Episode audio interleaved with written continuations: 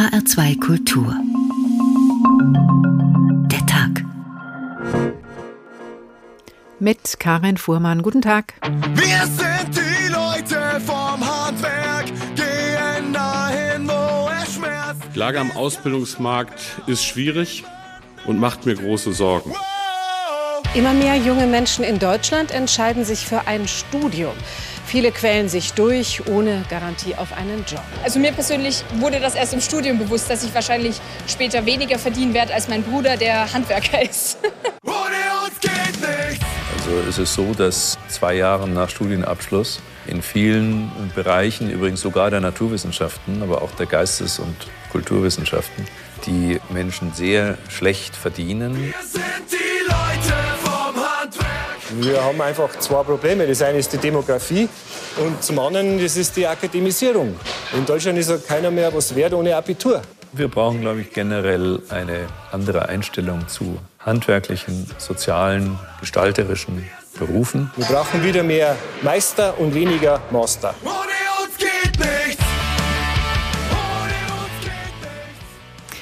Was willst du werden? Wenn der Schulabschluss naht, stehen alle Jahre wieder tausende junge Menschen vor dieser Frage und beantworten sie anders als im Kindergartenalter. Da stehen noch Müllmann, Feuerwehrmann und Bäckerin hoch im Kurs.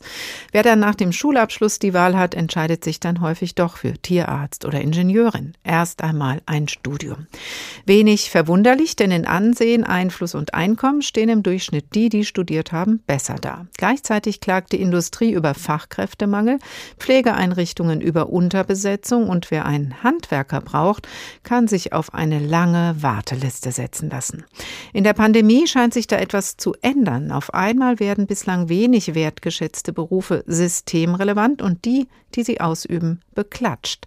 Studieren oder verlieren? Die Zukunft der Ausbildungsberufe haben wir heute getitelt und fragen, wie weit reicht die neue Anerkennung für nicht akademische Tätigkeiten? Können Ausbildungsbetriebe mit einer Bewerberschwemme rechnen und Pflegekräfte endlich mit angemessener Bezahlung?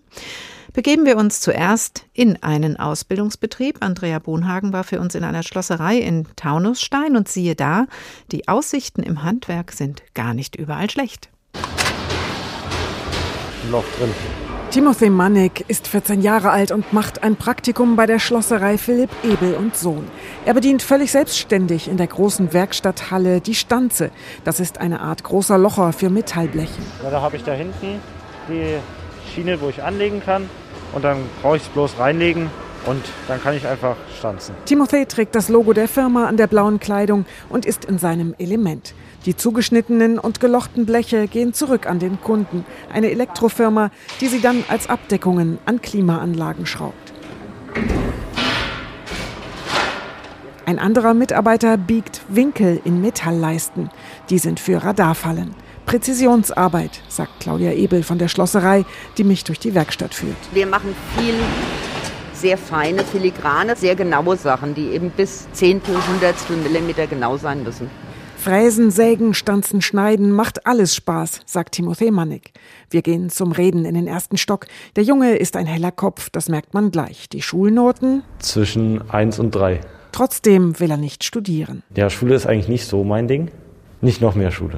Wenn ich jetzt gesagt hätte, ich mache Abi, die drei Jahre, das ist mir einfach zu lange und ich versuche eigentlich dann nach der zehnten direkt mit der Ausbildung zu beginnen. Anfangen mit Geld verdienen, arbeiten. Drinnen jetzt am Computer sitzen, das wäre zum Beispiel gar nicht meins. Sondern ich brauche eigentlich einfach was Handwerkliches. Timothy geht in die neunte Klasse, ist froh, dass er trotz Corona zwei Wochen das Praktikum machen kann. Er hat das Auge und die Hände für die Präzisionsarbeit. Noch hat er ein Jahr Zeit, sich zu entscheiden. Aber eins weiß er genau. Kein Abitur machen, was vielleicht nicht für alle Berufe dann so von Vorteil ist. Schon ein eigenes Haus, ein eigenes Auto, selbstständig sein. Seine Eltern finden das gut. Die finden es cool, weil ich sag mal so im Umfeld der Familie, sowas wie Schreiner oder so haben wir schon. Metallbau interessiert mich zum Beispiel mehr als Schreiner. Die finden den Beruf eigentlich auch sehr cool. Claudia Ebel ist Prokuristin und kaufmännische Leiterin und auch für das Personal zuständig. Sie sagt über Timothy, Das ist ein Traum vom Azubi. dass viele studieren, zu denen das gar nicht passt. Das ist schade, weil ich denke auch gerade für viele Jungs, 14, 15, 16, denen tut das sehr viel besser, auch körperlich mal zu arbeiten, eine Struktur hier kennenzulernen. Wir erleben, dass die jungen Leute das sehr gerne mögen, diese festen Zuständigkeiten. Es ist nicht leicht, Azubis zu finden und durch Corona noch schwieriger geworden. Sonst ist die Firma zu Infotagen an Schulen gegangen. Das hat gut funktioniert. Eine Gesamtschule kommt sonst auch einmal im Jahr vorbei. Auch Praktika helfen, damit vielleicht entsetzte Eltern einen Einblick bekommen. Für junge Leute gibt es gute Aufstiegsmöglichkeiten, sagt Ebel. Die Führungsebene hier, das sind drei junge Männer, die alle die Ausbildung gemacht haben zum Metallbauer und dann entweder auf die Technikerschule gegangen sind oder ihre Meisterprüfung gemacht haben und die jetzt in der Führungsebene arbeiten und durchaus auch Geld verdienen. Den Familienbetrieb Philipp Ebel und Sohn gibt es seit fast 100 Jahren. Inzwischen sind es 32 Mitarbeiter, die hauptsächlich Blechteile für Maschinen machen. Die Auftragsbücher sind voll.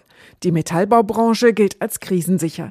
In Betrieben, die für Privatkunden Metall schneiden, ist noch mehr los. Bei denen boomt es, weil jeder sich sein Haus und seinen Garten jetzt schön macht, ja, und neue Zäune baut und neue Terrassengeländer und da arbeiten wir ja auch zu. Aber ich weiß von Kollegen, die mir gesagt haben, sie können für dieses Jahr keinen Auftrag mehr annehmen. Timothée bekäme hier 600 Euro im ersten Lehrjahr, 900 im vierten. Das würde ihm erstmal reichen. Ich könnte es mir vorstellen, gucken, was die Rückmeldung wird von den Mitarbeitern und der Firma hier. Mir macht es halt sehr Spaß sagt Timothy im Bericht von Andrea Bonhagen über eine Schlosserei aus Taunusstein, froh über eine engagierte Nachwuchskraft, die demnächst kommen wird. Aktuell wird übrigens noch ein Azubi gesucht bei Ebel Schloss bei der Ebel Schlosserei. Thomas Reichert von Haxenreichert in Frankfurt Höchst ist Obermeister der Fleischerinnung Frankfurt Darmstadt Offenbach. Guten Tag, Herr Reichert. Schönen guten Abend. Warum sollen sich denn junge Menschen für eine Ausbildung in einer Metzgerei interessieren? Weil es ein interessantes Handwerk ist und bleibt und äh, weil ich glaube, dass es immer seinen Mann nährt. Sein Mann? Oder die Frau. Okay, nehmen Sie auch. Äh, Sie bilden aber in Ihrem Betrieb nicht aus. Warum? Ja, ich habe in den 30 Jahren, in denen ich Auszubildende im Betrieb hatte, etwa 60 Menschen zum Berufsstart verholfen. Nun hat sich allerdings die Situation im Fleischhandwerk in den letzten Jahren stark verändert. Das heißt, die Betriebe sind immer sehr, sehr viel spezieller geworden und das hat dazu geführt, dass ich mich entschieden habe, da ich nicht mehr das komplette Ausbildungsspektrum abdecken kann, dass die Ausbildungsordnung fordert, ähm, das Ganze dann nicht mehr zu machen. Sie haben also 13 Mitarbeiter, Mitarbeiterinnen und keine Azubis. Wenn sich jetzt trotzdem welche bei Ihnen bewerben, wo landen die? Das ist kein Thema. Ich, äh, da ich ja Obermeister bin, wir haben einen Pool äh, innerhalb unserer Innung und da geben wir dann die äh, Bewerbungen rein. Und von den 59 Betrieben, die aktuell in der Innung sind, in Frankfurt, Darmstadt, Offenbach, bilden etwa die Hälfte aus. Und da können wir im Grunde jedem Auszubildenden, der entsprechend qualifiziert ist, auch einen Ausbildungsplatz anbieten. Und ähm, das deckt sich immer ganz gut ab, Nachfrage und Angebot.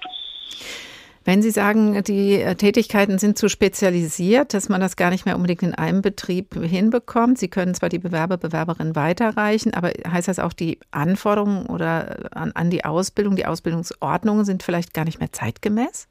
Ja, das heißt es. Es ist tatsächlich so, dass die Ausbildungsordnung, die aktuell gilt, 25, 30 Jahre alt ist und damals haben sich Betriebe einfach noch anders dargestellt. Das ist damals schon ein bisschen stärker aufgeteilt worden oder dieser Spezialisierung der Rechnung zu tragen und das ist heute natürlich noch sehr viel stärker gefragt. Also es ist beispielsweise so, dass in meinem Betrieb zwischenzeitlich ein Teil der Ausbildung, beispielsweise das Zerlegen, ausgelagert ist an unsere Zulieferer, die zwar auch hier regional tätig sind, die aber diese diesen Teil der Arbeit, der früher natürlich in Fleischereien geleistet worden ist, komplett übernommen haben. Und das bedeutet natürlich, dass ich im Zweifelsfall einen Partnerbetrieb finden muss für den Auszubildenden oder schaue, dass ich in einem Betrieb, der das noch darstellt, dadurch, dass wir natürlich in der gesamten Region aufgestellt sind, das heißt auch im, im, in den Landkreisen halt einfach noch Betriebe haben, die das darstellen können, dann die entsprechenden Interessenten unterbringen können. Mhm. Aber Sie sind ja eben nicht nur in Ihrem Betrieb aktiv, sondern Sie haben den Blick auch darüber hinaus, allein schon durch über Ihre Obermeistertätigkeit. Wie müsste sich denn die Ausbildung verändern? Ändern, Herr Reichert, dass es vielleicht wieder zeitgemäßer wäre? Also ich glaube, dass wir für die Zukunft äh, viel mehr quasi allgemein ausbilden müssen. Das heißt, dass wir eine Basisausbildung anbieten müssen, die etwa zwei Jahre beanspruchen könnte, wo halt im Blockunterricht die theoretischen, das theoretische Rüstzeug mitgegeben wird und in den Betrieben dann die entsprechenden Schulungen stattfinden. Die halt im Allgemeinen liegen und das äh, dann halt speziell, so wie das mit Trainee-Programmen bei der Industrie halt einfach auch gemacht wird, im Anschluss dann auf ein Training on the Job in den Betrieben halt einfach stattfindet. Ich glaube, das ist sehr viel sinnvoller. Das würde auch vielen, die vielleicht äh, heute mit der dreijährigen Ausbildung noch hadern, den Einstieg erleichtern, dass man sagt, man hat nach diesen zwei Jahren schon etwas, womit man ähm, arbeiten kann und äh, was einem auch zukunftsträchtig zur Seite steht. Aber man kann natürlich noch mit Zusatzqualifikationen dann bedeutend weiterkommen. Wir haben es ja gerade in Ihrem Einstiegsbeitrag schon gehört, mit ähm, nach drei Jahren dann halt mit der Aussicht auf eine Meisterprüfung, die dann noch anschließend abzulegen ist, sich auch selbstständig machen. Mhm, aber wir haben ja eigentlich schon dieses duale Ausbildungssystem, was sich ganz gut bewährt mit Berufsschule und aber derzeit auch im Betrieb. Würde das dann ausgesetzt? Nein, auf gar keinen Fall. Das duale Ausbildungssystem ist das äh, beste Ausbildungs Ausbildungssystem, das man sich weltweit vorstellen kann. Und das, was ich Ihnen gerade beschrieben habe, bedient sich ja genau der Mittel, äh, der Mechanismen, die im dualen Ausbildungssystem vorgegeben sind, nämlich ein Teil in der Schule, das theoretische Rüstzeug und praktisches Rüstzeug, aber eher allgemein äh, in den Betrieben.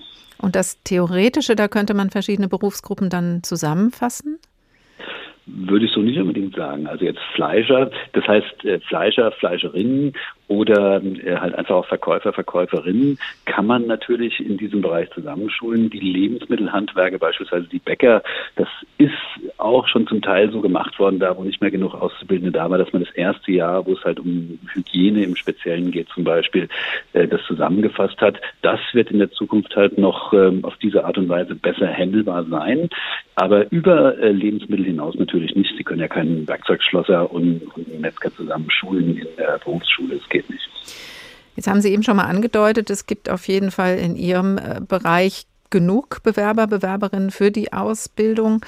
Man hört aber gleichzeitig durch Ernährungsgewohnheiten, die sich ändern, dass die Metzgereien ein bisschen zu kämpfen haben. Also wie ist jetzt zum Beispiel eben diese Metzgereibranche, Fleischbranche in Ihrem Bereich, Frankfurt, in Ihrer Region, Frankfurt, Darmstadt, Offenbach aufgestellt in Sachen Auszubildende im Verhältnis zu anderen Branchen? Also wie schon gesagt, die Fleischereien decken ja nur einen kleinen Teil der Nahrungsmittelbranche ab. Das sind so circa 20 Prozent. Und äh, hier deckt Angebot und Nachfrage sich äh, sehr, sehr genau. Was ich jetzt nicht ganz verstanden habe, ist die Veränderung, die Sie bei der Ernährung feststellen. Nach wie vor sind es ja 95 Prozent der Menschen, die mit großer Lust, Liebe und Leidenschaft und Freude auch äh, Fleisch und Fleischwaren essen. Also insofern kann es vielleicht sein, dass sich die Angebotsformen verändert haben, also ergänzend zu den Fleischereien. Das heißt über den Handel und über Geschäfte, die halt ähm, über ähm, Migrationshintergrund jetzt zwischenzeitlich an den Markt kommen und da äh, Gruppen bedienen. Aber es ist nicht so, dass weniger Fleisch gegessen wird. Der Fleischkonsum an sich, der ist die letzten 20 Jahre gleich geblieben. Hm, das heißt, Sie stehen auch in der Ausbildungsordnung oder in den Ausbildungszahlen in den anderen, im Verhältnis zu anderen Branchen besser da sogar? Also ich würde auch sagen, was jetzt die Ausbildungsquote in den Betrieben angeht, stehen wir sehr gut da. Wir haben ja 50 Prozent der Betriebe, die Auszubildende ähm, in den Betrieben selber haben, die das anbieten. Und wir haben pro Jahrgang etwa 30 ähm, Jungs und Mädchen, die halt diesen Beruf lernen und dann halt fertig quasi an den Markt kommen. Und ähm, wenn man mal die Ausbildungsquote jetzt in eine Relation setzt oder mal hochgerechnet, klingt jetzt vielleicht ein bisschen schräg in relativen Zahlen, ist die Ausbildungsquote in der Industrie- und Handelskammer zu Frankfurt am Main bedeutend schwächer, als es jetzt beispielsweise im Fleischereigewerbe der Fall ist. Also in der IHK sind 100.000 Betriebe, 3.000 davon bilden aus, dreieinhalbtausend pro Jahrgang werden da fertig und das ist eine Quote, die liegt dann ja, bei drei Prozent ungefähr. Ne? Und mhm. wir sind bei 50 Prozent, was die Betriebe angeht. Und da sind wir schon sehr stolz drauf, dass wir das immer noch alles selbst so hinbekommen. Ne? Die Ausbildungen in der Fleischbranche läuft und zählt noch was auch in Zeiten, wo es vegane und äh, vegetarische Ernährung gibt. Thomas Reichert, Obermeister der Fleischerinnung Frankfurt-Darmstadt-Offenbach. Vielen Dank und von Haxen Reichert in Frankfurt-Höchst. Studieren oder verlieren? Die Zukunft der Ausbildungsberufe der Tag in HR2 Kultur. Ausbildungsberufe werden übrigens noch attraktiver durch die, die helfen und die man gar nicht sieht, aber dennoch bemerkt. Die Heinzelmännchen, die der Sage aus dem 18. Jahrhundert nach den Handwerkern nachts bei der Arbeit helfen.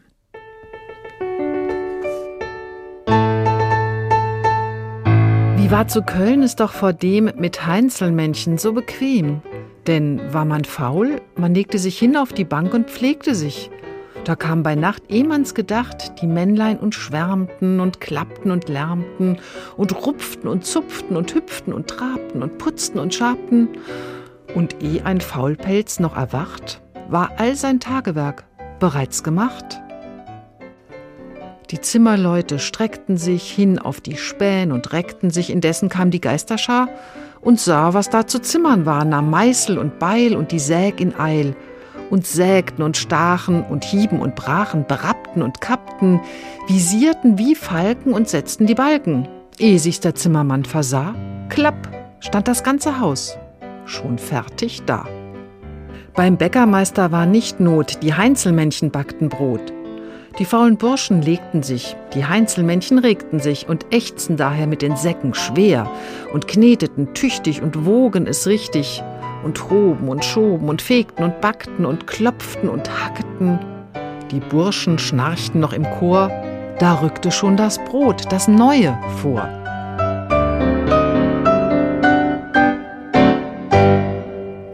Wertschätzung kriegen sie bei uns, die Heinzelmännchen, die kleinen Helferlein in H2 der Tag. Weniger wertgeschätzt sind trotz Heinzelmännchen die Ausbildungsberufe in unserer Gesellschaft, obwohl viele Handwerker sicher mehr verdienen als Absolventen irgendwelcher Orchideenstudiengänge. Für manche Ausbildungsberufe wird in Zukunft eine Akademisierung angestrebt, zum Beispiel für Hebammen oder zumindest diskutiert, zum Beispiel für Erzieher und Erzieherinnen. Warum nicht gleich alle Berufe zu akademischen Fächern machen? Während wir hier leise das Lob der Ausbildungsberufe summen, würde mein Kollege Ulrich Sonnenschein das Studium für alle begrüßen.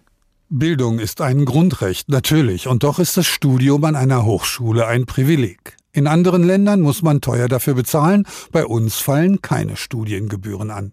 Das System allerdings basiert darauf, dass nur ein Teil der Schulabgänger für ein Hochschulstudium qualifiziert ist und ein Großteil sich anderen Ausbildungswegen zuwendet. Dabei ist das Studium nicht nur der Weg zu einer gesellschaftlich angeseheneren Position, es ist auch die einmalige Möglichkeit, sich intensiv mit Dingen zu beschäftigen, die keinen direkten Nutzen haben oder in der Anwendbarkeit aufgehen. Jeder, egal ob zukünftiger Maurer oder Rechtsanwalt, sollte die Möglichkeit haben, Dinge zu lernen, die er nicht braucht, mit Dingen umzugehen, deren Nutzen sich nicht unmittelbar erschließt und dadurch seinen Horizont zu erweitern. Denn Bildung ist ein Weg zur eigenen Zufriedenheit zu gelangen. Je höher der Bildungsgrad, desto niedriger die Gefahr, sich zu langweilen. Denn was die Universitäten anders als die Schulen vermitteln, ist die Art und Weise der tieferen Einsicht, das konzentrierte, forschende Verständnis. Eine gebildete Gesellschaft neigt somit weniger zu destruktiven Tendenzen, weil jeder die Chance hat, individuelle Erfolge zu erleben. Natürlich ist nicht jeder gleichermaßen dazu in der Lage, Lerninhalte aufzunehmen. Dem muss das gewählte Studium Rechnung tragen. Ein Arzt oder Anwalt wird länger studieren, ein Maurer oder Elektriker weniger lang. Ebenso muss sich das Verhältnis von Praxis und Theorie unterscheiden. Ein Bäcker muss weniger über die Anbauflächen des Weizens wissen, dafür aber mehr über Reaktionsweisen verschiedener Mehle und Backmischungen und deren Handhabung. Er wird nur einen Teil seines Studiums im Hörsaal, einen anderen in der Backstube verbringen. Und doch ist die Theorie Teil seiner Ausbildung. Auch bei der dreijährigen Lehre gibt es einen deutlichen Theorieanteil. Wenn also jetzt ein Bäcker sechs Semester studiert, um sein Handwerk zu erlernen, dann profitiert er nicht nur von dem deutlichen Praxisbezug seines Studiums, sondern auch von dem offenen universitären Umfeld. Vielleicht schaut er mal in eine Literaturvorlesung hinein oder analysiert Texte kulinarischer Natur. Er soll sich nicht zum Literaturwissenschaftler wandeln, hat aber die Chance der persönlichen Grenzüberschreitung. Das ist keine Zeitverschwendung, sondern eine lohnende Investition in die Ausbildung einer Persönlichkeit. Auch heute erinnert jeder Hochschulabsolvent im späteren Beruf nur noch einen Bruchteil dessen, was er in den Seminaren einmal gelernt hat. Das Studium als Erfahrung allerdings erinnert er immer wieder, kommt in Gesprächen darauf zurück und speichert es als wertvolle Zeit ab. Warum wollen wir diese Erfahrung nicht jedem ermöglichen? Also dann doch studieren. Studium am besten für alle, sagt Ulrich Sonnenschein. Ist auch sinnvoll, denn die Akademiker und Akademikerinnen sitzen an den Schalthebeln der Macht und sorgen so füreinander. David Goodhart, Journalist und Autor, gerade erschien sein Buch Kopf, Hand, Herz, was wir verlieren, wenn alle studieren. Guten Tag, Herr Goodhart, nach London. Guten Tag. Akademiker verdienen besser, sie haben mehr Einfluss, also ist der Trend hin an die Hochschulen doch nur gerechtfertigt? Ja, für manche das geht, aber für viele andere das geht nicht. Wenn man 50, 60 Prozent aller Schulabhänger im Universität gehen, das, das, es ist ganz anderes. Die Absolventen von die Elite Universitäten. Sie bekommen die beste Arbeitsplätze, gute Entlohnung, Hochstatus und so weiter. Aber die meisten anderen bekommen das nicht. Für viele es wäre viel besser gewesen, einen guten Handwerkjob zu kriegen. Und wenn man, wenn man ein wirklich akademischer Ehrgeiz hat, wenn intellektuelle Neugier hat, dann äh, es lohnt sich nach Universität zu gehen. Aber für viele andere, es ist die falsche Weg. Aber wie ist das denn gekommen, dass so viele diesen, wie Sie sagen, falschen Weg einschlagen? Also einen, der vielleicht zu Ihnen gar nicht passt. Warum ist diese, dieses gesellschaftliche Ansehen für diesen Art Ausbildungsweg einfach so hoch geworden? Ich glaube, wir sind, wie kann man sagen, es ist eine Art von automatisch Pilot. Es war die Wahrheit vor vielen Jahrzehnten in der 70er Jahren, 80er Jahren, 90er Jahren, als nicht so viel, äh, von 15 bis 20 Prozent aller Schulabhänger im Universität gehen. Das war ganz anderes. Natürlich, die besten Arbeitsplätze sind für diese Menschen, diese jungen Menschen. Und es macht Sinn damals. Die Wissenschaft, Ökonomie, es gibt viel mehr Arbeitsplätze, die mit einer starken Nachfrage nach akademischer Hintergrund, akademische Intelligenz, analytische Intelligenz, das geht nicht mehr. Und was passiert? Was, Sie haben es ja so äh, betitelt auch in Ihrem Buch, was verlieren wir, wenn trotzdem viele diesen Weg gehen, er für Sie nicht mehr passt und wenn trotzdem alle studieren? Ja, wir haben eine große Enttäuschung. Ich glaube, das ist auch ein politisches Problem. Die Ehrgeiz unserer jungen Menschen muss zusammenpassen mit die tatsächliche Möglichkeiten, die Nachfrage in die, in die Wirtschaft. Und ich schreibe in meinem Buch über das Konzept Peak Head. Wir haben sogenannte Peak Head erreicht. Wir haben zu viel Absolventen produziert für wenige Arbeitsplätze. In, in Großbritannien zum Beispiel, wir haben fast 35 Prozent aller Absolventen sind in Nicht-Studium-Jobs fünf bis zehn Jahre nach die Universität verlassen haben. Äh, ist ein bisschen weniger in Deutschland, ich glaube, aber es, es steigt an. Und mittlerweile, wir haben diesen Mangel, wir haben diese Pflegekräftemangel, Fachkraftmangel und wir müssen irgendwie unsere Ehrgeize neu gestalten, um, um diese Unzufriedenheit vieler junger Menschen zu lösen. Das heißt, wir haben ein, eine zu enge Vorstellung, ein zu enges Konzept gesellschaftlich noch von Leistung, Lohn und Status? Ja, ich, ich glaube genau. Wir haben in den letzten drei bis vier Jahrzehnten diese drei äh, Gruppen von Fähigkeiten, menschliche Fähigkeiten, äh, Kopf, Kopf, Hand, Hand Herz. und Herz. Ja. Mhm. Na, natürlich ist es ein bisschen ähm, künstlich, die, die, die alle sind zusammengemischt, aber wir haben viel zu viel Betonung auf nur ein, die kognitive, akademische, analytische Intelligenz. Und das ist sehr wichtig, natürlich. Wir brauchen Hochintelligenz, you know, mehr wichtig als je zuvor, man könnte sagen. You know, wir müssen you know, Umstoff zu erfinden und so weiter. Wir haben das gerade gesehen. Aber die meisten, auch die, die meisten Akademiker, sie, sie schaffen nicht neue Wissenschaft. Sie, sie bekommen ganz normale Arbeitsplätze. Und wir haben diesen Mangel in diese anderen Bereiche.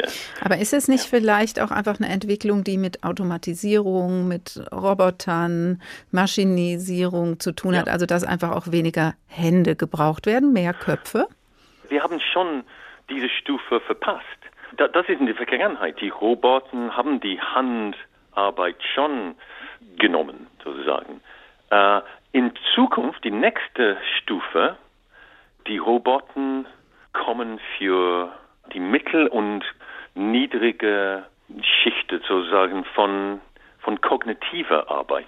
Und die künstliche Intelligenz droht die Absolventen, die Studiumjobs sind äh, in Gefahr. Das heißt, der Roboter übernimmt dann den Job äh, von Hand und demnächst auch von Kopf. Also dann machen wir ja. uns ja eigentlich doch langsam selbst überflüssig. Da müssen wir jetzt vielleicht ein bisschen mal nach vorne schauen. Wie können wir es denn ändern? Also äh, wenn nun mal diese Automatisierung fortgeschritten ist und noch fortschreitet und Maschinen sehr viel übernehmen und Sie haben es ja eben schon gesagt, zum Teil auch Kopfarbeit übernehmen, wo ist dann noch Platz für uns? Also was äh, ist zum Beispiel mit Herz? Brauchen wir da die Aufwertung, die vielleicht jetzt im Moment mit Pflegeberufen zum Beispiel verbunden ist? ist. Das werden wir später ja. in der Sendung noch vertiefen. Ja. Also wo einfach gesehen wird, die Gesellschaft am Laufen zu halten, da brauchen wir noch was ganz anderes. Ja, aber Pflegekräfte, aber auch viele Handarbeit bleibt ganz wichtig. Es gibt viele Arbeitsplätze, das nicht übernommen werden kann von Robotern. Viele sind Mindestlohnarbeitsplätze, aber, aber viele ganz gute Arbeitsplätze sind in Zukunft zum Beispiel ein Dementia Krankenschwester. Eine Demenzkrankenschwester. Äh, Demenz, mhm. Entschuldigung. Demenzkrankenschwester. Es muss nicht eine Schwester sein, natürlich. Aber das ist eine, eine Mischung. Man muss viel wissen über, über Demenz. Es ist eine komplizierte Krankheit. Und man muss auch emotionelle Intelligenz haben. Und es, die, diese Mischung, die Nachfrage kommt für diese ganz äh, hochqualifizierte äh, und wenige qualifizierte Pflegekräfte sind äh, ganz nötig. Ja, als wir, wir sind eine ältere Gesellschaft und so weiter. Wir schaffen viele neue Arbeitsplätze in diese, in diese Bereiche. Wir müssen umdenken. Zu viel Kopf, zu wenig Herz und Hand sind in unserer Ausbildungswelt unterwegs, sagt David Goodhart, Journalist unter anderem bei der Financial Times und Autor. Gerade bei Penguin erschien sein Buch Kopf, Hand, Herz, was wir verlieren, wenn alle studieren. Vielen Dank, Herr Goodhart. Studieren oder verlieren? Die Zukunft der Ausbildungsberufe der Tag in HR2 Kultur. Gewonnen haben auf jeden Fall die Handwerker, denen unbemerkt und hilfreich die Heinzelmännchen zur Hand gehen.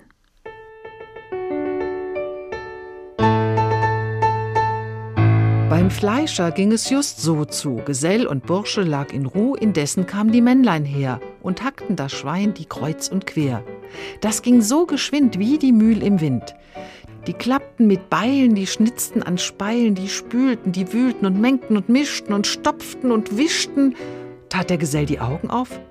Wapp, hing die Wurst da schon im Ausverkauf. Beim Schenken war es so, es trank der Küfer, bis er niedersank, am hohlen Fasse schlief er ein. Die Männlein sorgten um den Wein und schwefelten fein alle Fässer ein und rollten und hoben mit Winden und Kloben und schwenkten und senkten und gossen und panschten und mengten und manschten. Und eh der Küfer noch erwacht, war schon der Wein geschönt und fein gemacht. Einst hatte ein Schneider große Pein, der Staatsrock sollte fertig sein. Warf ihn das Zeug und legte sich hin auf das Ohr und pflegte sich. Da schlüpften sie frisch in den Schneidertisch, da schnitten und rückten und nähten und stickten und fassten und passten und strichen und guckten und zupften und druckten, und eh mein Schneiderlein erwacht, war Bürgermeisters Rock bereits gemacht.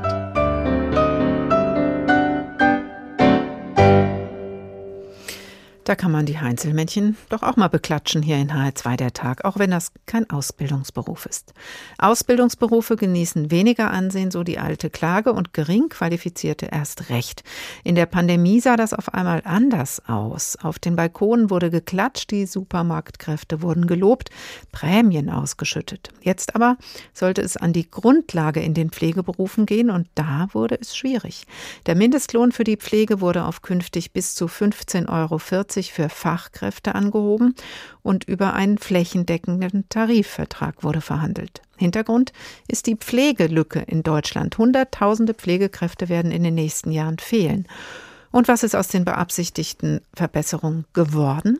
Der Flächentarifvertrag für die Altenpflege scheiterte ausgerechnet an der Caritas. Tillmann Kleinjung berichtet. Nach dem Klatschen kommt die Klatsche, hieß es bei der Dienstleistungsgewerkschaft Verdi am Tag nach der Entscheidung der Caritas, in Anspielung auf die Solidaritätsbekundungen in der Corona-Krise. Altenpflegefachkraft Tatjana Sambale hatte am Tag nach dem Aus des Flächentarifvertrags Frühdienst. Mit den Kolleginnen Dienst zu tun, die sich abrackern, die alles tun und zu wissen, dass man wirklich einen entscheidenden Schritt nach vorne gemacht hätte und das ja auch ein sehr langer Prozess war. Und dann kam, kam dieses Aus. Tatjana Sambale arbeitet in einem Nürnberger Pflegeheim in privater Trägerschaft. Sie ist Betriebsratsvorsitzende und engagiert sich bei Verdi dafür, dass alle Pflegekräfte, egal ob bei einem kirchlichen oder privaten Arbeitgeber, unter vergleichbaren Bedingungen beschäftigt sind. Vor allem die Bundesregierung wollte einen branchenweit gültigen Tarifvertrag, den Bundesarbeitsminister Hubertus Heil allgemeinverbindlich erklären kann. Auf den letzten Metern ist der Tarifvertrag am Einspruch der Caritas, dem katholischen Wohlfahrtsverband in Deutschland, gescheitert. Ja, dem können wir zumindest in dieser vorgelegten Form nicht zustimmen, weil der ganz einfach hinter den Erwartungen zurückbleibt. Sagt Norbert Altmann von der Caritas. Er hält den Caritas-Tarif in der Altenpflege für deutlich besser. Die Caritas zahle höhere Löhne, habe bessere Arbeitszeitregelungen, kurz, man will sich nicht nach unten anpassen auch wenn es nicht so klingt. Altmann spricht für die Arbeitgeberseite bei der Caritas. Seine Sorge, wenn es einen allgemeinverbindlichen Tarifvertrag für alle gibt, drücken die Pflegekassen die Preise. Dass künftig Kostenträger sagen werden, hier gibt es einen allgemeinverbindlichen Tarif, wir refinanzieren euch auch nur noch diesen allgemeinverbindlichen Tarif. Es gebe noch einen weiteren Grund für die Weigerung der Caritas, sagt Tatjana Sambale von Verdi. Kirchliche Träger wie Caritas und Diakonie zahlen in der Regel deutlich besser als private Pflegedienste. Und die Caritas hat wenig Interesse, dieses Lohngefälle auszugleichen, denn es verschafft ihr bei der Suche nach Personal einen Vorsprung. Bei einem Pflegemarkt, der quasi leergefegt ist, ist das natürlich ein Wettbewerbsvorteil, aber es ist in der Fläche für die Leute, die aus den verschiedensten Gründen dennoch bei privaten Anbietern, bei privaten Trägern arbeiten, ist das natürlich eine ganz schlechte Entwicklung. Die Stimmung ist ausgesprochen sparsam. Wir sind auf der Mitarbeiterseite noch sehr entsetzt über das Abstimmungsverhalten unserer Dienstgeberseite letzte Woche. Sagt Thomas Rühl, Sprecher der Caritas Mitarbeiter. Er hat in der sogenannten Arbeitsrechtlichen Kommission der Caritas vergeblich für den Flächentarifvertrag geworben. Er sah die hohen Caritas-Standards nicht in Gefahr, sehr wohl aber das Image des katholischen Wohlfahrtsverbandes. Wie blöd muss man eigentlich sein, das so zu machen? Es gab und gibt im Umfeld dieses Tarifvertrages eine Menge Player, die diesen Tarifvertrag äh, äh, nicht wollten. Allen voran private Anbieter, die von den niedrigen Lohnkosten profitieren. Vertreter der katholischen und der evangelischen Kirche haben im zurückliegenden Corona-Jahr immer wieder eine gerechte Bezahlung in der Pflege angemahnt. Am Ende haben sich die großen Träger und Einrichtungen der Caritas durchgesetzt, auch gegen Widerstand im eigenen Verband. Caritas-Präsident Peter Neher schimpft, der Beschluss schadet der Glaubwürdigkeit der Caritas, denn er verhindere eine höhere Entlohnung von vielen Pflegekräften außerhalb der Caritas und das mitten in einer Pandemie, die diesen Menschen unheimlich viel abverlangt.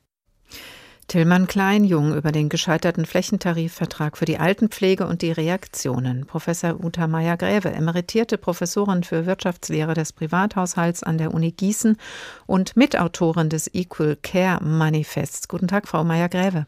Guten Tag. Warum tut sich die Politik, warum tun sich Verbände so schwer, nicht nur Sonntagsreden zu halten, sondern grundlegend umzusteuern, zum Beispiel Ausbildungsberufe wie die Pflege aufzuwerten?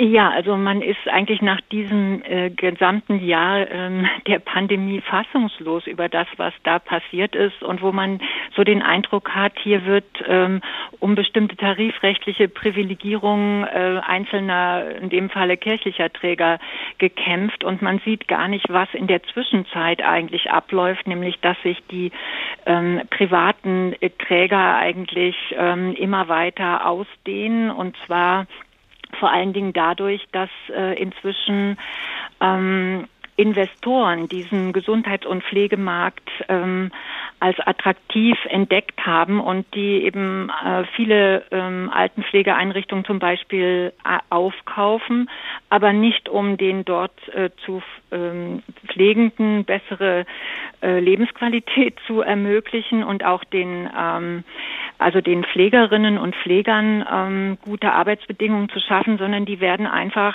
ähm, gekauft, um sie dann ähm, ja, also nach einigen um Rendite, Jahren ne? äh, mhm. mit mit ähm, ja Gewinn wieder zu verkaufen und äh, das finde ich einfach auch, auch ähm, eine ungute Entwicklung, wenn die Caritas denkt, dass sie diesen Trend dadurch aufhalten kann, dass sie nur auf sich selbst schaut. Das heißt aber jetzt, die beschlossene Erhöhung des Mindestlohns äh, ist zwar ein gutes Signal und die politische Bereitschaft für einen flächendeckenden Tarifvertrag auch, aber das Problem liegt ganz woanders und da müsste die Politik regulieren? Auf jeden Fall. Also ich finde, gerade in diesem Beruf sehen wir doch, dass es nicht alleine mit Mindestlöhnen äh, getan ist, sondern hier wäre es eben darauf angekommen, jetzt auch äh, gute tarifliche Eingruppierungen und Gehaltsstrukturen und Aufstiegschancen zu schaffen. Denn ein Problem, was wir gerade in diesen Pflegeberufen, aber nicht nur in denen, sondern auch in Berufen wie soziale Arbeit oder ähm, in den Erziehungsberufen haben, ist doch, dass die eben anders als ähm, als bei dem Metzger ja auch von den Ausbildungsstrukturen gar nicht im dualen System organisiert sind, sondern dass sich da seit ähm, Anfang des 20. Jahrhunderts ein pa paralleles ähm, vollzeitschulisches Ausbildungssystem etabliert hat, ähm, was gar nicht ähm, solche Strukturen hat wie in der dualen Ausbildung. Und ich will einfach nochmal sagen, man darf nicht vergessen, dass erst 2020, also im letzten Jahr,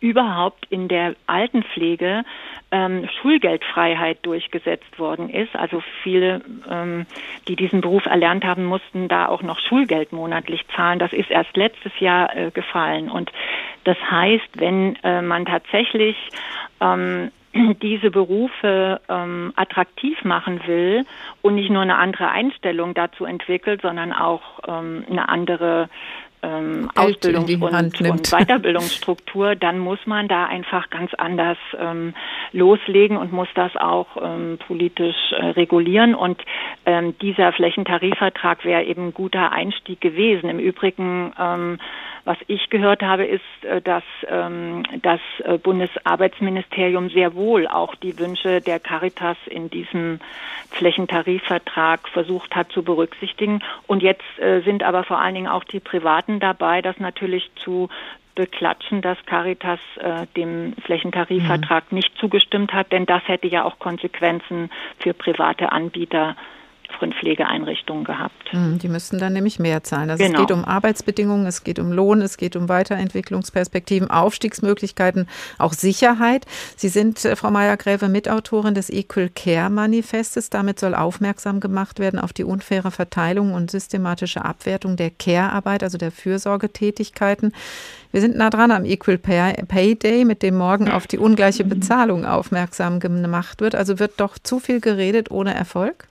Absolut, absolut. Und wenn man ähm, schon alleine äh, mal den Vergleich mit Österreich oder auch der Schweiz ähm, vornimmt, ja, dann ähm, wissen wir das oder dann sieht man, dass die ähm, Löhne in der Altenpflege äh, in der Schweiz mehr als doppelt so hoch sind wie in Deutschland und auch in Österreich ähm, verdient man in diesem Beruf jährlich ungefähr 6000 Euro mehr.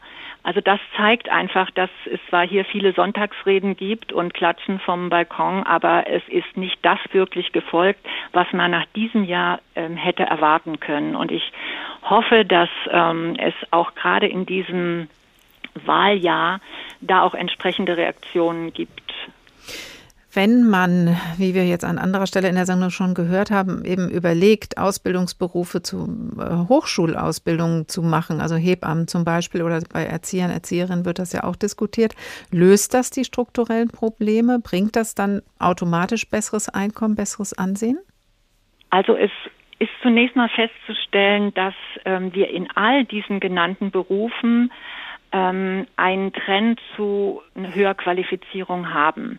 Auch im Bereich von Service- und Assistenzpersonal, wo die Nachfrage definitiv zurückgeht, ist nach nicht formal qualifizierten, also auch auf einfache Arbeitsplätzen.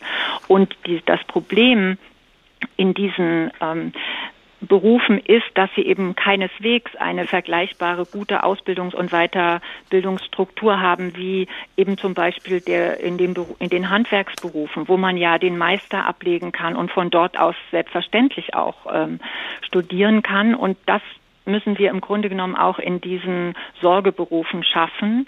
Ähm, man kann ja durchaus auch ähm, ja als Quereinsteigerin mit niedrigen Einstiegshürden beginnen. Aber wenn man eben fünf Jahre zum Beispiel diesen Beruf auch sehr erfolgreich gemacht hat und hat das Gefühl, ich möchte jetzt äh, weiter, dann äh, müssen wir einfach auch eine bessere Durchlässigkeit ähm, zur Höherqualifizierung bis eben hin auch zum Hochschulstudium ermöglichen. Ähm, und natürlich auch in diesem Bereich, was wir im zweiten Gleichstellungsgutachten mhm. gefordert haben, ein transparentes und modulares System der Weiterbildung äh, voranbringen, denn das ist bisher auch überhaupt nicht gegeben. Meistens müssen solche Weiterbildungen von den betreffenden ähm, ja, Beschäftigten dann auch selbst gezahlt werden. Mhm. Und ich glaube, was auch nochmal wichtig ist, ist es ist ja in sehr starkem Maße ein Frauenberuf, dass man hier auch nochmal über solche Möglichkeiten wie Teilzeit Ausbildung ähm, nachdenkt und eben auch über Möglichkeiten der Umstiege und Aufstiege in andere äh, interessante mhm. Gesundheitsberufe. Das ähm, ist eigentlich die große Herausforderung, vor der wir stehen, damit diese Berufe eben wirklich auch unterhalb des, ähm, des ähm, Hochschulstudiums attraktiv mhm. sind. Mehr Mindestlohn ist gut, aber es braucht sehr viel mehr für Aufwertung, für mehr Status und bessere Arbeitsbedingungen. Professor Uta Meyer-Gräve forschte lange schon zu Care, zu Sorge, Berufen und ist Mitautorin des Equal Care Manifests. Vielen Dank. Studieren oder verlieren, die Zukunft der Ausbildungsberufe der Tag in H2 Kultur. Noch werkeln sie, die Heinzelmännchen, solange sie unentdeckt sind.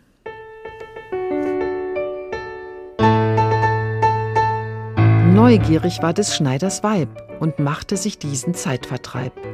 Streut Erbsen hin die andere Nacht. Die Heinzelmännchen kommen sacht. Eins fähret nun aus, schlägt hin im Haus. Die gleiten von Stufen und plumpen in Kufen, die fallen mit Schallen, die lärmen und schreien und vermaledeien. Sie springt hinunter auf den Schall mit Licht. Husch, husch, husch, husch, verschwinden all. Oh weh, nun sind sie alle fort, und keines ist mehr hier am Ort. Man kann nicht mehr wie sonsten ruhen, man muss nun alles selber tun. Ein jeder muss fein selbst fleißig sein und kratzen und schaben und rennen und traben und schniegeln und biegeln und klopfen und hacken und kochen und backen. Ach, dass es noch wie damals wär. Doch kommt die schöne Zeit nicht wieder her.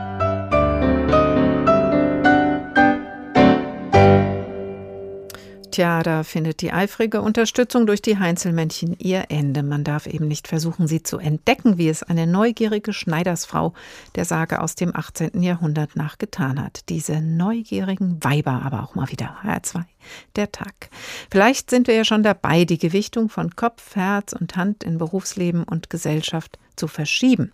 Immerhin, der Trend zu Abitur und Studium ebbt ab, wurde im nationalen Bildungsbericht im letzten Sommer gemeldet, was hieß, die Zahlen der Abiturienten und Studierenden stiegen nicht mehr. Aber was heißt das genau? Zieht es die Schulabgänger und Schulabgängerinnen deswegen unaufhaltsam in die Ausbildungsberufe? Davide De Dio über die Lage auf dem Ausbildungsmarkt und die Corona-bedingten Herausforderungen. Es herrscht eine Schieflage auf dem Ausbildungsmarkt, sagt Brigitte Scheuerle von der Industrie- und Handelskammer in Frankfurt, zugunsten der Auszubildenden. Die Zeit sei selten so günstig wie jetzt gewesen, eine Ausbildung zu starten. Momentan haben wir ja alle den Eindruck, dass der Ausbildungsmarkt für Bewerber ungünstig sein könnte. Das ist aber nicht der Fall. Die hessischen Arbeitsagenturen verzeichnen Ende Februar 22.700 gemeldete Bewerberinnen und Bewerber und dem stehen 25.100 offene Ausbildungsstellen gegenüber. An Stellen mangelt es also nicht. Die Agentur für Arbeit in Hessen sagt dazu, dass BewerberInnen wahrscheinlich wegen der Corona-Krise verunsichert sind. Jugendliche konnten keine Praktika absolvieren oder in Berufe reinschnuppern. Es verzögere sich also die Entscheidungsfindung. Scheuerle von der IHK. Und es liegt auch daran, äh, dass die Arbeitsagenturen den Kontakt zu den Schulen vor allem nur noch digital wahrnehmen also das heißt, ihre gesetzliche Aufgabe der Berufsberatung nur eingeschränkt wahrnehmen. Und deswegen ist für uns, für die Wirtschaft eigentlich die zentrale Frage, wie wird aus einem Schulabgänger, einer Schulabgängerin ein Bewerber und eine Bewerberin? Die Antwort findet sich wie momentan vielerorts im Internet zum Beispiel beim Online-Azubi-Speed-Dating der IHK. Das Versprechen in 15 Minuten zum Ausbildungsplatz. Das funktioniere ganz gut, sagt Klaus-Stefan Ruhoff. Er ist Ausbilder bei einem Zulieferer in der Trinkwasserversorgung aus Frankfurt. Im Ausbildungsbereich haben wir gar nichts gespürt. Das Einzige, was jetzt ist, ist Homeschooling, auch bei den Berufsschulen. Das war die Umstellung für die Lehrlinge, für die Auszubildenden. Ansonsten, äh, die, die Prüfungen laufen, wie sie sollen und es fällt auch keine Prüfung aus. Er hat aber das Glück, zu den systemrelevanten Berufen zu gehören, sagt er. Und da laufe es wie immer. Beim Hotelgewerbe und in der Gastronomie sehe das aber anders aus. Zum Beispiel im Schlosshotel Kronberg. Hier ist ein Großteil der Gäste weggefallen, was auch die Ausbildung der Hotelfachleute geändert hat. Man hat aber aus der Not eine Tugend gemacht, sagt Jennifer Rosmann von der Aus- und Fortbildung des Hotels. Zum Beispiel durften die Azubis auf dem Weingut mit anpacken und etwas über die Weinherstellung lernen. Dennoch, durch die Krise sei eine gewisse Unsicherheit da die Unsicherheit dahingehend, dass natürlich, dass man keine Perspektive jetzt gerade schon ganz klar hat und weiß, ab wann ist denn wieder mehr möglich und es ist einfach, dass viele sagen, Mensch, ich habe mir da einen Beruf ausgewählt, auf den ich einfach so viel Lust habe und den ich kennenlernen wollte. Und das ist eher so diese Unsicherheit, Jetzt habe ich da den einen oder anderen Bereich nicht in der Tiefe gesehen, wie es eigentlich vorhatte. Man will doch eigentlich so viel lernen. Also, dass da eigentlich was ganz Positives dahinter steckt. Aber die Berufsverbände versuchen, den Lehrlingen zu helfen, sagt Rosmann. Der Deutsche Hotel- und Gaststättenverband hat zusammen mit der IHK diese Woche einen Vorbereitungskurs für die Abschlussprüfungen gestartet. Und da ist sogar das Land eingesprungen mit 930.000 Euro Zuschuss. Trotz der Schwierigkeiten laufen die Ausbildung und der Ausbildungsmarkt also so gut es geht weiter. Insgesamt herrsche laut IHK weiterhin ein Mangel an Fachkräften, etwa in der Bau- und Metallbranche. Entsprechend werden viele Azubis gesucht. Und nach wie vor gäbe es viele BewerberInnen bei den Pflege- und Medienberufen, da aber zu wenig Stellen für den Bedarf. Hier ist zumindest alles beim Alten. Davide De Dio über die Lage auf dem Ausbildungsmarkt. Wenn wir versuchen, das Handwerk und die Ausbildungsberufe hochzuloben, werden diese Berufe dadurch automatisch attraktiver. Bezogen auf die Pflegeberufe, haben wir ja eben gehört, klatschen reicht nicht. Und ist es eigentlich nur eine Frage der Ausbildung, welches Ansehen und welches Einkommen jemand erzielt? Julia Friedrichs ist Journalistin und Autorin und hat gerade ihr Buch unter dem Titel Working Class veröffentlicht, warum wir Arbeit brauchen, von der wir leben können. Guten Tag, Frau Friedrichs. Hallo. Sie sprechen von der Working Class. Wen meinen Sie damit? Mit Working Class meine ich Menschen, die allein aus ihrer Arbeit heraus ihr Leben finanzieren müssen. Das heißt, die kein nennenswertes Vermögen haben, keine Rücklagen, kein Eigentum. Und Sie haben drei Personen immer wieder getroffen, ihre Arbeits- und Einkommens- und Lebenssituationen sich angeschaut. Da war der U-Bahn-Reiniger, da war die Musikschullehrerin und ein Mitarbeiter der Marktforschung. Wie sehr hat denn bei den dreien die Ausbildung über Status und Lebensqualität entschieden? Ja, ich habe die drei so lange begleitet, weil ich eben zeigen wollte, dass wenn wir bei Working Class nur an den Malucher irgendwie unter Tage denken oder an den Industriearbeiter, dass das veraltete Bilder sind. Die Gruppe ist sehr viel diverser geworden, sehr viel vielfältiger, weiblicher, viel mehr in Dienstleistungsberufen. Und ähm, es ist eben auch so, dass eben nicht mehr allein die Ausbildung entscheidend ist. Also man kann nicht mehr automatisch sagen, wer studiert hat, dem gelingt automatisch der Aufstieg ähm, aus dieser Gruppe, der kann sich Wohlstand und Vermögen aufbauen. Die Musikschullehrerin zum Beispiel ähm, hat extrem viel in ihre Ausbildung ähm, investiert, ähm, hat ein Konzertexamen sogar am Ende gemacht. Trotzdem unterrichtet sie heute auf Honorarbasis an der Musikschule. Gemeinsam mit ihrem Mann unterrichtet sie 110 Schüler an sechs Musikschulen, ein extrem straffes Programm. Und trotzdem schaffen es die beiden gerade mal eben so, die vierköpfige Familie ja, zu unterhalten. Anders bei dem U-Bahn-Reiniger, der ist unqualifiziert. Für den ist es natürlich völlig unmöglich, Vermögen aufzubauen. Genau, er ist unqualifiziert, aber auch bei ihm ähm, sieht man einen Bruch in den Generationen. Ich habe verglichen mit den westdeutschen 80er Jahren und da ist es so, dass Sahid, der heute die U-Bahnhöfe reinigt, sagt, auch sein Vater war ungelernt. Auch sein Vater hat eine Arbeit gemacht, für die man keine Ausbildung brauchte. Ähm, sein Vater hat aber wesentlich mehr verdient als er heute. Als ich Said kennengelernt habe, hat er 10,56 Euro brutto die Stunde verdient. Und der Vater sagt eben zu ihm, mit deinem Gehalt hätte ich mir früher den Hintern abgewischt. Das heißt, ähm, ich glaube, wir müssen viel mehr darauf schauen, kann jemand aus Arbeit heraus, aus eigener Anstrengung heraus sich angemessenen Wohlstand aufbauen? Ist er beteiligt am Wohlstandsgewinn? Kann er Sicherheit ähm, sich eben erarbeiten? Das war ja immer mal das große Versprechen. Und ähm, da sagen nicht nur die Menschen, die ich begleitet habe, sondern eben auch die Statistiken, dass das in Deutschland leider immer schlechter gelingt. 50 Prozent, schreiben Sie in Ihrem Buch, haben kein nennenswertes Vermögen. Warum haben diese Menschen, von denen Sie schreiben, von diesem Wohlstandsgewinn in den letzten Jahrzehnten nicht profitieren können? Da gibt es viele Gründe. Erstmal sind die Löhne vor allem in den unteren Lohngruppen seit Mitte der 90er ähm, kaum mehr gestiegen. Bis 2017 ging das, der Mindestlohn hat da ein bisschen was abgefedert, aber wir sehen eben, die Menschen haben nicht mehr teilgehabt am, am Aufbau, ähm, am Wohlstandsaufbau. Dann ist es so, dass wir unseren Staat hauptsächlich durch Abgaben auf Kapital, äh, auf Arbeit und Konsum finanzieren und eben nicht auf Kapital. Das heißt, diejenigen, die allein ihre Arbeit haben, die werden stark belastet. Die Sozialabgaben sind gestiegen im Vergleich zu einer Generation ähm, zuvor und die haben einfach weniger Spielraum. Es spielt sicherlich auch eine Rolle, dass die Zinsen jetzt schon seit längerer Zeit unten sind. Das heißt, selbst wenn man es schafft, ein bisschen beiseite zu legen, gelingt es eben nicht, das Geld ähm, dann, dann zu, vermö zu vermehren. Gleichzeitig sehen wir, dass die, die Kapital haben, dass die abgehoben sind. Das heißt, dass sich der Abstand zu denen, die nur die Arbeit haben, vergrößert hat. Ähm, das liegt daran, dass diese Menschen, ich war auch ähm, für das Buch zum Beispiel bei einem Vermögensverwalter, der das Vermögen der, der Vermögenden pflegt und natürlich da, dafür sorgt, dass die noch Rendite bekommen, dass deren Vermögen weiter wächst. Also wir sehen da einfach Klüfte, die aufgerissen sind in den 90ern, in den 2000er Jahren und wir sehen, dass der Politik es nicht gelingt, die wieder zu schließen. Und ganz offensichtlich, so wie Sie es ja auch beschreiben, ist das keine homogene Gruppe, die sich vereint und gemeinsam kämpft, die gut organisiert ist, viel eine, eine große Lobby hat, sondern die schaffen einfach und äh, sind damit beschäftigt, ihr eigenes Leben zu organisieren. Sie haben eben gerade gesagt, der Staat finanziert sich eben zu großem Teil aus Abgaben auf Arbeit und Konsum. Und wir haben in der Sendung gehört, natürlich sind die Eliten eher auf der Seite, die von der momentanen Entwicklung profitiert haben. Und jetzt ist natürlich die große Frage, weil wir das auch in der der Sendung schon angesprochen haben, ist der Zeitpunkt jetzt vielleicht für den Blick auf die Arbeitsbedingungen in der Pflege, aber auch auf solche Berufe, wie Sie sie und Einkommensgruppen, wie Sie sie beobachtet haben, günstig? Ist das jetzt mal ein Punkt, wo ein grundsätzliches Umdenken besser gelingen kann, zum Beispiel in der Steuerpolitik? Also ich würde es mit Jein beantworten. Ich glaube, der Vorteil, wenn man das so sagen kann, der Pandemie ist, dass diese Dinge sichtbarer geworden sind. Wir erinnern uns alle, alle an das Klatschen. Und ich weiß noch, dass ich den U-Bahnhofreiniger, den ich auch die ganze Pandemie über immer wieder getroffen habe, dass ich im Frühjahr zu ihm hin bin und gesagt habe, Said, jetzt wird sich bestimmt was ändern. Das wird jetzt wahrgenommen. Man sieht jetzt, schau, alle klatschen. Es wird sich was ändern. Er hat damals schon gesagt, ich bin skeptisch.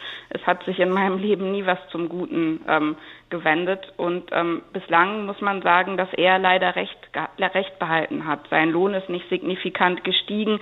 Er hat am Ende jetzt des Pandemiejahres, obwohl er immer da war, sauber gemacht hat, trotz Infektionsrisiko hat er einen 20 Euro Online-Einkaufsgutschein bekommen.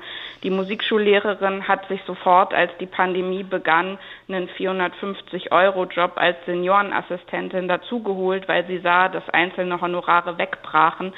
Und ihr Fazit aus der ganzen Zeit ist, ich verlasse mich noch mehr nur noch auf mich selbst. Das heißt, ich ackere noch mehr und verlasse mich auf niemand anderen. Ähm, und ähm, ja, also die zumindest vertrauen nicht darauf, dass es sich was, dass sich was ändern wird ich bin da immer noch zuversichtlicher als, als die beiden und ähm, denke, man kann einfach diese Tatsachen jetzt nicht mehr übersehen und wir sehen, wie angewiesen wir darauf sind, dass bestimmte Bereiche funktionieren, dass auch die Menschen, die in diesen Bereichen arbeiten, angemessen bezahlt werden und ihre Arbeit gut erledigen. Also ich bin da ein bisschen zuversichtlicher, aber ja, die, die es betrifft, ähm, ja, denen fehlt der Glaube. Aber ein bisschen Zuversicht hat Julia Friedrichs, Journalistin und Autorin. Das Buch heißt Working Class, warum wir Arbeit brauchen, von der wir leben können. Vielen Dank.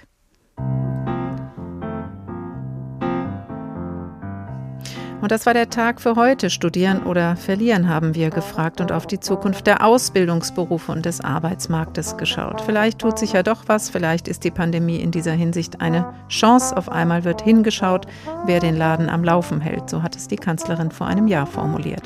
Unsere Sendung nachhören können Sie wie immer unter hr2.de oder in der ARD Audiothek. Der Tag HR2. Ich heiße Karin Fuhrmann und wünsche Ihnen noch einen schönen Abend.